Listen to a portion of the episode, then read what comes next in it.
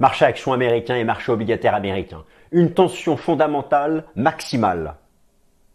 Alors chers amis, bienvenue. Je suis ravi de vous retrouver comme chaque lundi. Nouvelle édition du Top Gun. Nous sommes le lundi 23 octobre 2023. Cette dernière semaine du mois d'octobre est hyper chargée sur le plan fondamental. Tout va y passer. Elle est hyper chargée alors que justement la pression fondamentale qui s'exerce sur le marché action américain sur le marché obligataire américain atteint un niveau très élevé, plus vu depuis 15 ou 20 ans, avec le taux obligataire américain à 10 ans autour des 5%. Vous savez, vous savez, déjà à 4%, c'est le taux qui fait référence, c'est le benchmark, le taux d'intérêt américain à 10 ans, c'est-à-dire le taux auquel l'État fédéral états-unien emprunte.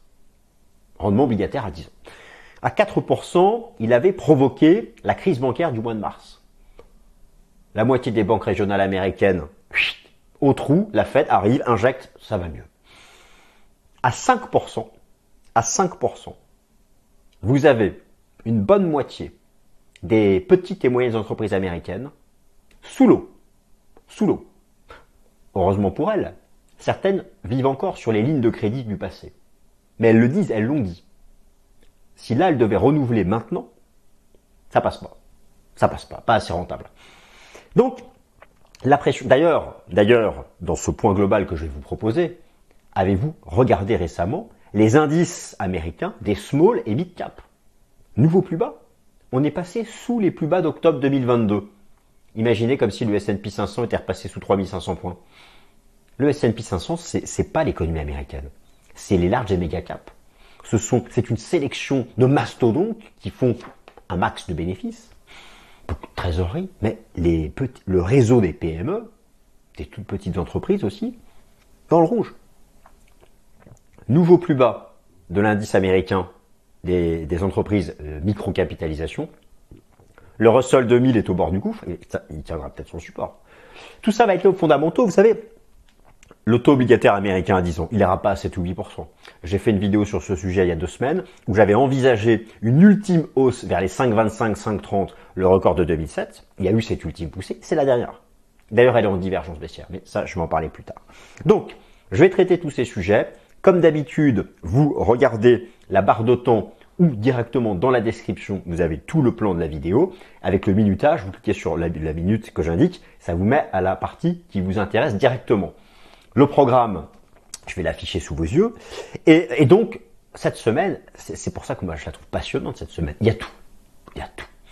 Vous avez les résultats trimestriels des GAFAM. Alors là, on ne parle pas des small et micro caps. On parle d'Amazon, Google, Facebook, etc. Ce sont les, valeurs qui font un max de cash. Elles, c'est grâce à elles que le S&P 500 était remonté à 4600 points. Bon, résultats trimestriels. Ça va être majeur parce que l'indice sectoriel de la tech et des services communication, c'est 45% du S&P 500. On va être fixé.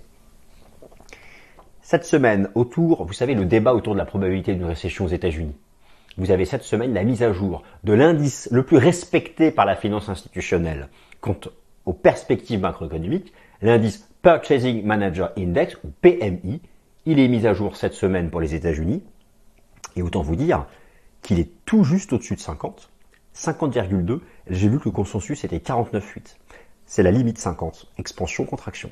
C'est chaud s'il sort vraiment à 49,8. Le débat sur l'inflation, le remous du prix du pétrole, la guerre, bon. Cette semaine, mise à jour de l'indice des prix PCE. C'est l'indice d'inflation préféré de la Fed. D'ailleurs, l'inflation sous-jacente est toujours en baisse. Vous savez, là, la guerre, le remous du prix ça, n'empêche pas que la désinflation sous-jacente continue. Je vais vous montrer, Trueflation fait un nouveau plus bas. L'inflation immobilière s'effondre, l'inflation alimentaire s'effondre, l'inflation des biens médicaux s'effondre. C'est 20% du calcul du PCE. Vous enlevez le rebond du prix du pétrole. Ça désinflationne dans 6 mois. Sauf guerre mondiale, pétrole à 200 dollars, ok, mais j'enlève l'effet exceptionnel. Sauf fait exceptionnel, dans 6 mois, il n'y a plus d'inflation, on sera à 2%. Je parle des États-Unis. Pas de la France, ni euh, de l'Allemagne. La Suisse elle est déjà sous 2%, donc euh, là oui, on y est sous 2% la Suisse. Bon. Très bien. Enfin, le CPI, l'indice officiel des prix. Alors qu'est-ce qu'on fait? On fait plein de choses. Une semaine fondamentale chargée qui couvre tous les thèmes d'inquiétude du moment. Tension extrême sur les taux d'intérêt du marché. Analyse graphique, S&P 500, Nasdaq, Russell 2000, indice des microcaps. Sentiments et participation. Où en sont les particuliers? Et les institutionnels. Secteur. Il faut absolument que je vous parle d'un secteur défensif qui est revenu sur support. On va surveiller le secteur de l'énergie et puis surtout le secteur de la tech et communication services qui pèse 45% du S&P 500 avec cette semaine les GAFAM. Mais cette semaine, il n'y a pas que les GAFAM. Vous avez aussi Visa et Mastercard qui publient leurs résultats. Visa et Mastercard des cartes bancaires.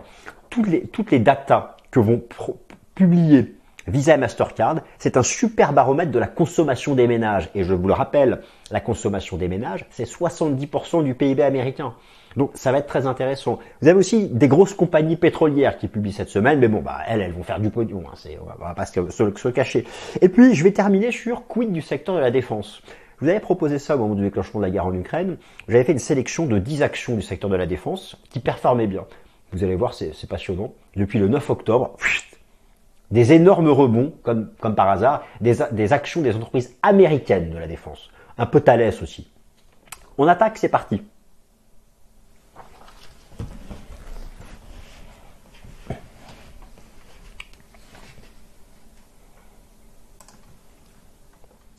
Marché action, une tension fondamentale maximale et une semaine extrêmement chargée. Le programme, je vous l'ai donné, il apparaît à nouveau sous vos yeux, et puis donc on passe à la première partie. Une semaine fondamentale chargée qui couvre tous les sujets chauds du moment. Alors moi, vous me connaissez, j'aime euh, gagner du temps et vous proposer des synthèses. Voilà tout ce que vous devez suivre cette semaine. Lisez tranquillement le tableau. Vous avez là les fondamentaux qui vont être mis à jour cette semaine, et ici les chiffres précisément. Je donne un exemple, et puis je vais pas tout lire, hein. l'idée c'est de pas tout mettre en voix. Euh, un exemple donc, fondamentaux, le thème de la probabilité d'une récession en Occident, eh bien cette semaine sur ce sujet, vous avez la mise à jour de l'indice PMI de Market, je vous rappelle, hein, c'est très respecté par le marché, mardi 20 24. D'ailleurs, je l'ai mis ici. Regardez le PMI des services des États-Unis selon Market. Ça fait deux mois qu'il est juste au-dessus de 50. En dessous, c'est la récession. Et donc là, il est attendu à 49,8. Donc c'est et le PIB américain du T3 jeudi 26 octobre. Et là, vous avez donc euh, tout le reste, tout ce qu'il faut suivre. On va aussi faire un focus hein, sur l'inflation, la mise à jour de l'inflation PCE. On va faire un focus plus loin dans, la vidéo. Alors, le débat sur la probabilité d'une récession en Occident avec la mise à jour des indices PMI de market et la publication du PIB américain au titre du T3. Rappelons que les indices PMI sont très respectés par la haute finance. Et euh, le danger serait que le PMI américain bascule sous le seuil des 50. Le débat sur les perspectives de bénéfices des entreprises avec cette semaine les résultats trimestriels des GAFAM, plus Visa et Mastercard, et Chevron Exxon pour les compagnies pétrolières. Les données dévoilées par Visa et Mastercard sont un indicateur majeur des dépenses de consommation des ménages. Bien sûr, la thématique, le risque d'une seconde vague d'inflation, cette semaine, la mise à jour de l'indice des prix PCE aux États-Unis, il est mis à jour vendredi 27 octobre, l'indice des prix PCE. Et regardez pourquoi c'est important, c'est que malgré le rebond du prix du pétrole, l'inflation sous-jacente ou corps est toujours en baisse. Alors là, je vous rappelle que la Fed, elle vise 2, donc on en est loin, mais c'est une belle tendance baissière. Et cette semaine, le consensus, c'est 3,7, 3,6. Donc voilà, ce serait intéressant de voir que ça désinflationne encore, malgré, malgré le rebond du prix du pétrole de plus de 30% depuis le début de, de l'été. L'attention extrême exercée par les taux d'intérêt du marché, j'y viens dans une section dédiée avec la nouvelle décision de politique monétaire de la BCE. Alors c'est vrai que la BCE, on en parle moins. D'ailleurs, on attend le statu quo de la BCE cette semaine. Et, mais bon, voilà, c'est peut-être pas aussi important que la Fed, mais c'est à suivre, en particulier pour le cours de l'euro-dollar. Mais ça, je traiterai le sujet du coup dans le Fast and Forex ce mercredi. Les développements des conflits géopolitiques brûlants du moment, avec l'impact sur le prix du pétrole euh, en bourse. Alors, alors justement, première chose, je euh, vous rappelle que j'ai traité euh, dans ma vidéo il y a trois semaines bilan et perspectives fondamentales 2023-2024. J'ai traité de tous ces sujets fondamentaux beaucoup plus en détail. Je vous invite à reprendre cette vidéo qui se trouve dans la playlist Top Gun et elle a été faite il y a maintenant trois semaines. Alors, tension extrême sur les taux d'intérêt du marché.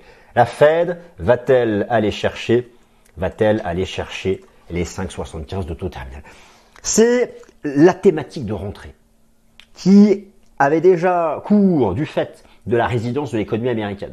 Et puis, le conflit au Proche-Orient, venant rajouter, venant alimenter un, débat qui pour moi, je connais déjà la réponse, à mon humble avis, sur une seconde vague inflationniste, moi auquel je ne crois pas, parce que à part le prix du pétrole, tout le reste continue de baisser en termes d'inflation, mais c'est normal.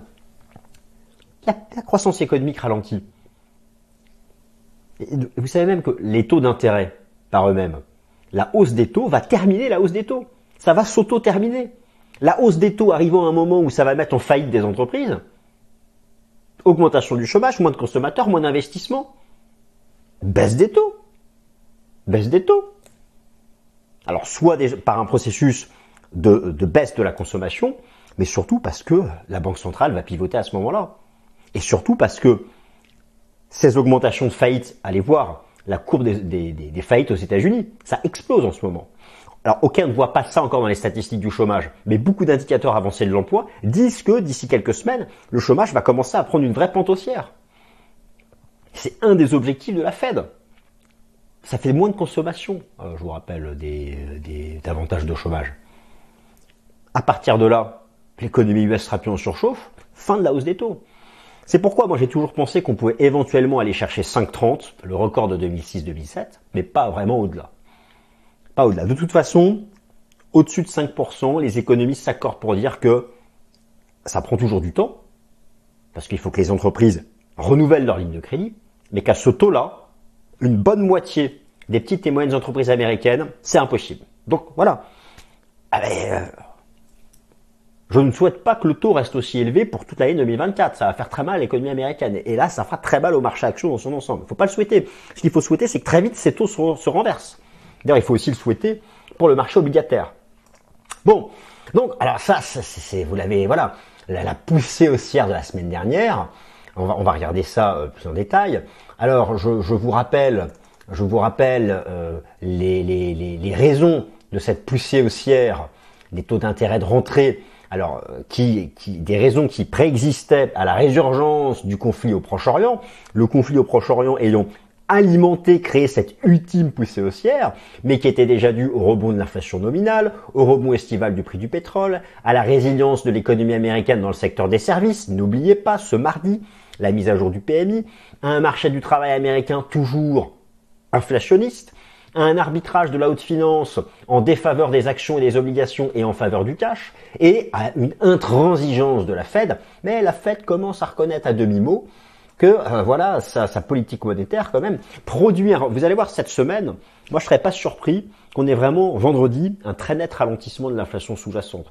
Je, je y viens plus tard dans la vidéo, mais je suis allé regarder toutes les autres composantes et notamment cette excellente application qui s'appelle Trueflation, qui est basée sur la blockchain, avec l'inflation en temps réel, la vraie, pas celle qui remonte avec retard dans les indices d'inflation officiels.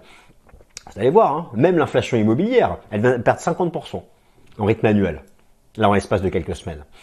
En même temps, avec des taux obligats, avec des taux d'intérêt immobilier à 7 ou 8% à 30 ans,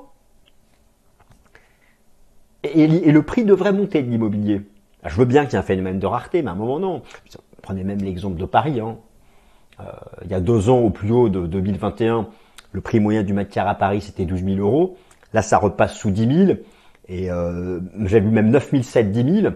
Et à ce rythme-là, beaucoup de, beaucoup de promoteurs immobiliers nous annoncent du 8005, 9000. Ça ferait une belle purge globale et là, ça devrait s'arrêter à horizon un an et demi, deux ans. C'est comme ça. C'est désinflationniste. Les taux d'intérêt montent, ils sont par eux-mêmes désinflationnistes. La désinflation amenant les taux à rebaisser après. C'est pour ça que je parle d'auto-termination. J'invente un mot. Hein. Ça se termina. Les taux, la hausse des taux va se tuer elle-même. Voilà. Ben, c'est le timing, je sais. Patience, patience. Donc voilà, alors tension extrême. Alors le USDCY au-dessus des, des 5%. Alors oui, attention. Alors le, le USDCY, il faut avoir une vision long terme. Je vous la remontre. Voilà. pour moi, je l'ai toujours dit qu'on pouvait faire une ultime poussée à 5,25. C'était à l'époque le double top de 2006-2007. Ici, c'était une phase d'expansion économique entre 2003 et 2007. On n'ira pas au-delà. Pour aller au-delà, alors si on va au-delà, c'est qu'on a un pétrole à 120 dollars ou 130, c'est que ça part complètement en cacahuète au Proche-Orient, ce que je ne souhaite pas. Ah, mais, mais, même ça, ça serait provisoire. Parce que ça ne va pas modifier la, structure économique mondiale. Alors, une guerre mondiale peut provoquer la structure économique mondiale. Mais qui souhaite ici une guerre mondiale? Qui? Bah, Si quelqu'un dit oui, bon, bah, c'est un peu triste pour lui. Il souhaite du mal à l'humanité. Donc pour moi, ça reste un scénario archi minoritaire archi minoritaire. Bon. vous savez, je me trompe peut-être, mais j'espère ne pas me tromper. Alors, euh, ce qui est intéressant de noter, euh, je suis allé voir quelque chose, l'évolution des données institutionnelles. Et qu'est-ce qui se passe? Eh bien, euh, vous avez ici le positionnement institutionnel sur le taux obligataire américain à 10 ans. Et ce qui est intéressant, c'est que la récente poussée haussière, les institutionnels ont commencé à réduire leur exposition à l'achat. Alors qu'avant, il y avait une convergence entre la position nette ici en jaune qui montait avec le taux. Ça montre vraiment qu'on est dans l'ultime poussée, la toute dernière, et qu'on est vraiment très proche de la fin de cette hausse des taux qui met une pression énorme, énorme, à la fois sur le marché action et sur le marché obligataire. La Fed va-t-elle aller chercher les 5,75 Alors effectivement, le consensus est extrêmement partagé. Hein. Je vous rappelle que le taux d'intérêt de la Fed est actuellement à 5,50. Alors pour la réunion du 1er novembre, ne vous attendez pas à grand-chose. Elle va être adoptée le statu quo. Mais voilà, regardez comme c'est intéressant. Pour les réunions de décembre 2023 ou encore de janvier 2024, mars 2024 et mai 2024, il y a vraiment un débat. C'est quasiment équiprobable. C'est du 50-50. Est-ce qu'il y a encore une dernière hausse ou pas? Et donc voilà, c'est aussi ça, bien sûr, qui alimente la hausse des taux, quoi euh, de la courbe des taux. Mais voilà, on est tout proche de la fin de toute façon, parce que des taux comme ça, de toute façon, ça tue l'économie. Et une économie qui ralentit, c'est des inflationnistes et c'est des taux qui rebaissent. C'est pour ça que je parle euh, de c'est le serpent qui se mord la queue. Ça, ça va se terminer. Maintenant, voilà. Est-ce que c'est maintenant? Est-ce que c'est fin 2023 Ou est-ce que c'est premier trimestre 2024 en tout cas, c'est au plus tard, premier trimestre 2024. Encore une fois, à mon humble avis. On verra bien, hein. Écoutez, hein. Alors, cette rentrée, c'est l'emballement aussi des taux obligataires, hein, qui, a surpris euh, tout le monde. Euh, ces taux obligataires US qui, qui s'emballent emportent avec eux les taux obligataires européens. La Fed, elle maintient son intransigeance, elle la maintiendra. Alors, elle, elle arrêtera probablement de maintenir son intransigeance, la Fed, lorsque L'inflation sous-jacente approchera des deux. Donc là, elle a attendu à 3,6. Et puis, la Fed euh, se relaxera un peu, lâchera la bride si on commence à avoir de très mauvaises stats du chômage. Euh, c'est-à-dire des inscriptions hebdomadaires au chômage qui dépassent 250-300, un taux de chômage qui dépasse 4%, ou un rapport NFP sous 100 000 en création nette d'emploi. Ça, vraiment, vous allez voir, les taux vont chuter à fond et les obliques vont enfin, enfin se stabiliser et rebondir bientôt. Alors oui, bien sûr, le, conflit au Proche-Orient, qui vient s'ajouter à cela, mais qui pour moi n'est pas la majeure partie de la hausse récente des taux en termes euh, d'explication. C'est seul et seulement seul une désinflation structurelle qui peut permettre d'éviter une bulle sur les taux d'intérêt obligataires. Je vous expliquais tout à l'heure que le rebond du prix du pétrole, qui est une réalité, et qui a fait un peu rebondir l'inflation sous-jacente, n'avait pas refait rebondir toutes les autres composantes de l'inflation. Regardez, regardez Trueflation. Trueflation est tout en bas. Voilà. L'inflation globale, qui tient compte de toutes les autres composantes. Regardez, prenez le, PCE, il est mis à jour cette semaine. Eh bien, vous avez 23% d'immobilier. Vous avez, vous avez 22% de biens médicaux. Alors regardons justement les biens médicaux et les biens immobiliers. Où est-ce qu'ils en sont? Eh bien, bonne nouvelle, les biens immobiliers, l'inflation est revenue tout en bas. 2%, 2,7%, tout en bas. Regardons la santé. C'est négatif, moins 2. Il n'y a, plus d'inflation selon les biens médicaux, moins 2. C'est voilà donc donc en fait on enlève le prix du pétrole qui est en plus à la base à la base est un remous artificiel. Alors oui, si, si le Proche-Orient s'embrase et qu'il n'y a plus de livraison de pétrole, d'accord, ok, oui, on ira à 150 dollars, 200 dollars. Mais dans ces cas-là, c'est l'effondrement des bourses. Et tout, tout, tout. il y aura que deux choses qui monteront. L'augmentation de la part du cash et l'or. Hein, il y aura que ça qui va monter hein, s'il y a une guerre mondiale. Mais bon. Voilà. À part ça, à part ça, si vous enlevez ça, ça va désinflationner. Donc, voilà, euh, c'est ça qui est très intéressant. Et, je pense que là, la, mise à jour du, PCE cette semaine va, va donc confirmer tout ça. Alors, pour le prix du pétrole, justement, le risque, je vous l'ai toujours dit, ce serait de voir un dépassement des 93,50. Alors, effectivement, pour le prix euh, du pétrole, c'est cette zone hebdomadaire monstrueuse ici. C'est une zone, une grosse zone de neutralité. Voilà, 93,50, la ligne de coût du double top. C'est le, moi je me dis quand même, il y a, il y a les quotas de production de l'Arabie Saoudite et de, la Russie, il y a la guerre, et ça, ça, il faudrait donc vraiment un embrasement général pour dépasser ça. Alors si on dépasse ça, en plus on sort du nuage Ishimoku, là on ira à 115, là oui c'est chaud. Et là, là ça risque de faire très mal sur les taux obligataires, sur le marché action et sur le marché obligataire. Pour l'instant, pour l'instant, voilà, on voit que ça reste sous contrôle. Mais effectivement, c'est à suivre cette semaine ça fait partie des éléments à suivre de très près. Mais overall, ce que regarde la Fed, c'est l'inflation sous-jacente, c'est certaines composantes, c'est certaines composantes, et donc en particulier, en particulier l'inflation sous-jacente, qui elle a une belle tendance baissière. Alors, on est très haut, 2% c'est là. On a une belle tendance baissière, et vous allez voir que cette semaine, vendredi, avec la mise à jour, si on a une confirmation de la poursuite de la tendance baissière, et en particulier de certaines composantes comme l'immobilier, euh, les services ou les biens médicaux, eh bien, ce sera, ça montrera que toutes ces composantes sont étanches au rebond du prix du pétrole, qui lui-même a été causé avant le conflit au Proche-Orient par quelque chose d'artificiel, qui est la fermeture du robinet de l'Arabie Saoudite, 10% hein, de la production mondiale, je vous en ai parlé déjà. Euh, voilà, donc, moi j'attends ce chiffre de vendredi avec avec, euh, avec impatience. N'oubliez pas aussi dans les temps forts fondamentaux de la semaine euh, que vous avez donc les, les, résultats des GAFAM. Je vous refais ici un classement par la capitalisation boursière. Voilà les GAFAM. Microsoft, Google, Amazon, Facebook. Ça, ça, ça pèse autant qu'un grand pays européen. Hein, euh, là, c'est quasiment, c'est un peu moins que le PIB de la France, quoi. Et c'est simplement Microsoft. Visa, Mastercard, voilà. Donc ça, c'est pour l'aspect microéconomique. N'oubliez pas d'être très attentif à ça euh, cette semaine. Alors maintenant, moins de blabla, moins de slides. J'ai décidé de faire juste une, fichette d'introduction et regarde les graphiques. Analyse graphique des indices US, des micro caps au large cap. Alors là, alerte rouge sur les small et mid cap. Alerte rouge. Le Nasdaq, ça tient le choc. Et pour le S&P 500, il y a deux hypothèses. Soit une vague 4 en ABC qui serait déjà terminée, soit malheureusement hmm, un risque baissier Certains voient une énorme épaule tête épaule. Alors je vous montre les différentes hypothèses pour le S&P 500. Alors déjà, euh, tout d'abord, tout d'abord, le, où est-ce qu'il est mon S&P 500 Il est là, voilà. Alors, tout d'abord, le, le ah voilà.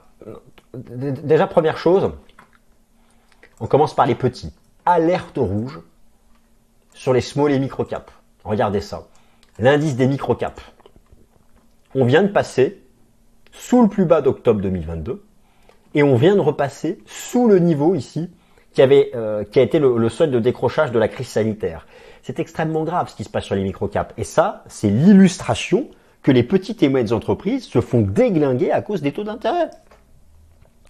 Vous allez finir par ne plus me croire, mais oubliez le SP500 et regardez les indices des small et mid cap. Vous prenez l'économie française, 80% de l'emploi, c'est les petites et moyennes entreprises. La Suisse doit pas être très loin. Donc, à un moment ou à un autre, il ne faut pas penser que S&P 500, que Google, Amazon, Facebook. Il faut voir large. Et là, là, les taux d'intérêt sont un élément perturbateur. C'est le même modèle qui s'applique au, prix de l'immobilier. Je parle de la France ou des États-Unis. La Suisse, c'est encore très différent. Mais les taux sont quasi à zéro encore en Suisse. Hein, euh, bon, alors, euh, donc ça c'est grave. Regardez, Russell 2000, c'est chaud.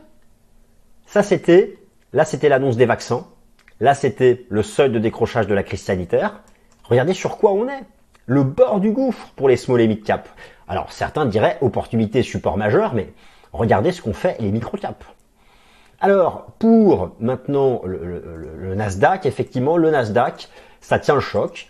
Euh, ça reste globalement bullish, le Nasdaq, et on pourrait même se dire qu'on est en train de faire un triangle rectangle de continuation. Bon. En tout cas, si on casse ça, non, c'est fini. Donc, mais c'est vrai qu'au-dessus des 14 500, le Nasdaq reste bullish. Et alors, maintenant, pour le S&P 500, vous avez soit l'hypothèse dont moi je parle depuis très longtemps d'une vague 4 en ABC. Alors, est-ce qu'elle est terminée? Est-ce qu'on va d'abord à 4002 avant de repartir? En tout cas, vous voyez bien qu'on a une compression entre la moyenne mobile à 50 jours et la moyenne mobile à 200 jours. La 200 étant très suivie par les institutionnels, et je trouve la compression très belle. Et alors les berriches, eux les berriches, ils, disent ça. Épaule, tête, épaule, on a fait le pullback, craque boursier. Ça, c'est les berriches. Les berriches, oh, ceux qui visent ce scénario en épaule, tête, épaule, auront raison en cas de cassure du support à 4200 euh, points.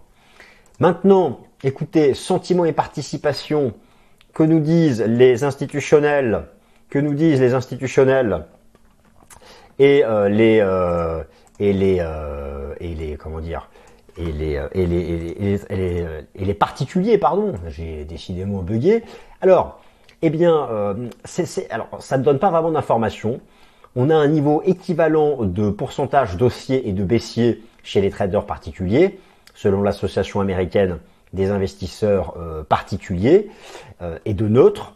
Donc ça ouvre la porte à toutes les fenêtres. On aurait dû s'inquiéter si on avait énormément d'acheteurs, puisqu'on lit ça de manière contrarienne, et on aurait dû se réjouir si on avait trop de vendeurs. Là, on est en plein milieu, donc malheureusement, ça va pas nous aider.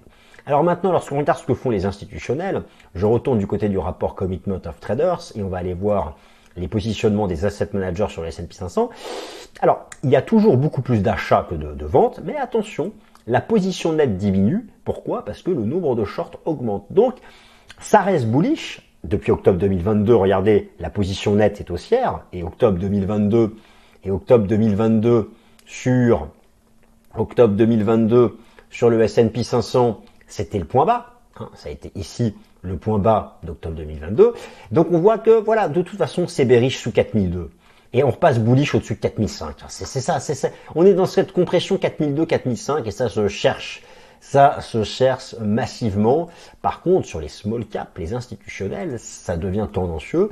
On a un pourcentage, des valeurs, des, des positions vendeuses qui ont dépassé les positions longues. Il y a une vraie inquiétude des institutionnels sur les petites et moyennes entreprises, du fait, encore une fois, de cette, euh, du niveau actuel des, euh, des taux d'intérêt. Alors, secteur américain, cette semaine avec les résultats, moi je vous invite à suivre euh, plusieurs secteurs. Je vous ai remis ici les 11 secteurs du S&P 500, le nombre d'actions à l'intérieur et surtout le poids de chacun de ces secteurs dans le calcul du S&P 500. Cette semaine, les GAFAM, les GAFAM, ça appartient à ça. Information Technology et Communication Services. Vous voyez que c'est une grosse partie du S&P 500. Maintenant, je vous ai toujours dit que il faudrait commencer à s'inquiéter si vous commencez à avoir des signaux bullish sur les, secteurs défensifs. Alors, je vais vous montrer notamment le secteur défensif par excellence, qui est le secteur consumer staples, la consommation défensive. Ça commence à réagir sur un gros support. Donc, il y a, je vous montre tout de suite, écoutez, on perd pas de temps, je vous montre tout de suite, il commence à y avoir une petite forme d'inquiétude sur ce sujet. Je vais donc ici aller chercher mes secteurs. Et, donc, si vous regardez Consumer Staples, voilà. Voilà, c'est un beau graphique. On est dans un bas de range. Et regardez, la structure du RSI ressemble énormément à ce qu'on avait fait ici en mars 2020. Ça, ça veut dire que le marché action prend une, configuration plus défensive. Il faut donc être, être prudent. Surveillez aussi le secteur de l'énergie. Euh, ce serait très mauvais alors, pas pour ceux qui achètent les compagnies pétrolières, mais ce serait très mauvais pour le marché dans son ensemble de voir un dépassement de cette résistance, parce que ça veut dire que vraiment il y aura un emballement aussi du prix du pétrole. Donc, voilà, il faut surveiller ça.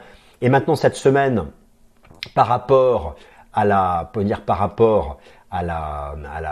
publication des, valeurs de, la tech, eh bien, vous avez là deux, le secteur de la tech à suivre. Alors, est-ce que ça fait une espèce de drapeau de continuation ou est-ce que voilà, on est dans une phase de, compression, de, correction identique ici, le point de départ de RSI, du RSI je regardais par exemple, Communication Services, c'est un gros secteur. Overall, il y a de la place pour faire une petite correction court terme, mais ça reste bullish, ça reste en tendance bullish.